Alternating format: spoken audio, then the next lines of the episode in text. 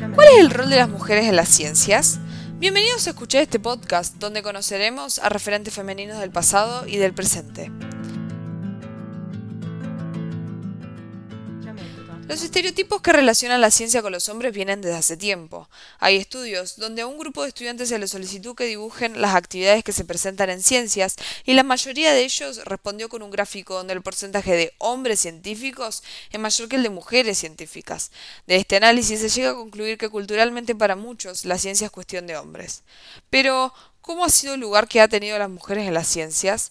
¿Qué dificultades tuvo que sobrepasar? ¿Continúa aún hoy esta brecha entre hombres y mujeres?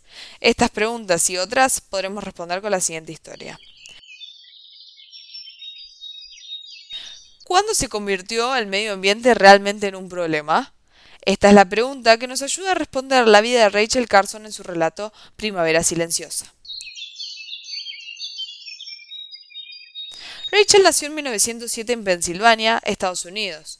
Se graduó en una de las pocas universidades creadas para la educación de la mujer, llamada Universidad de Pensilvania para la Mujer en 1929. Rápidamente su inteligencia le hizo ganar un puesto de trabajo que le permitió realizar diferentes tareas, tales como escribir folletos sobre la conservación de los recursos naturales y editar artículos científicos. Las ideas de Carson siempre estuvieron ligadas a la conservación de la naturaleza y al rechazo de las acciones humanas en contra en perjuicio de ella. Decide trasladarse a Maryland, donde pudo observar las terribles consecuencias de los efectos del uso del pesticida como el DDT. Escribe un libro llamado Primavera Silenciosa y mediante una serie de trabajos científicos mostró y se enfrentó a uno de los problemas más serios del siglo XX en adelante, la contaminación ambiental.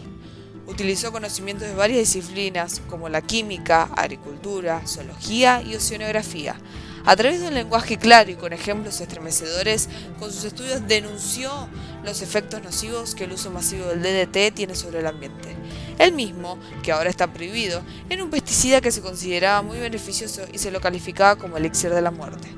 El título del libro se debe a los estudios que hizo el autor y a la observación de la falta del canto de las aves durante la primavera.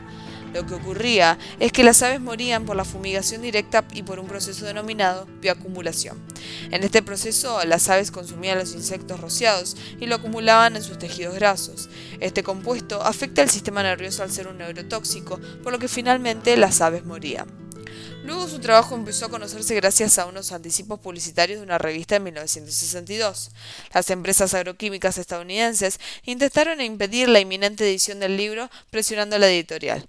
Cuestionaban los datos, su interpretación, la trataron de alarmista y pusieron en duda su formación científica. Sin embargo, no tuvieron éxito. La sociedad conoció los efectos nocivos.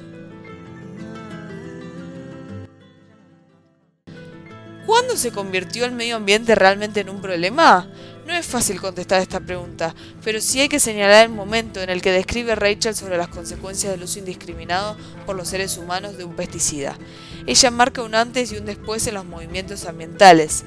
Se enfrentó a los grandes productores de agroquímicos que duraron de su formación científica y buscaron por todos los medios boicotear la publicación de su libro.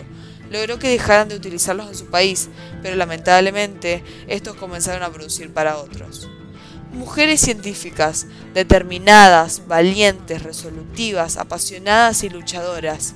Sus trabajos han estado a la sombra, muchos han sido anónimos, pero estamos en tiempos de cambio. Es hora de darle su lugar.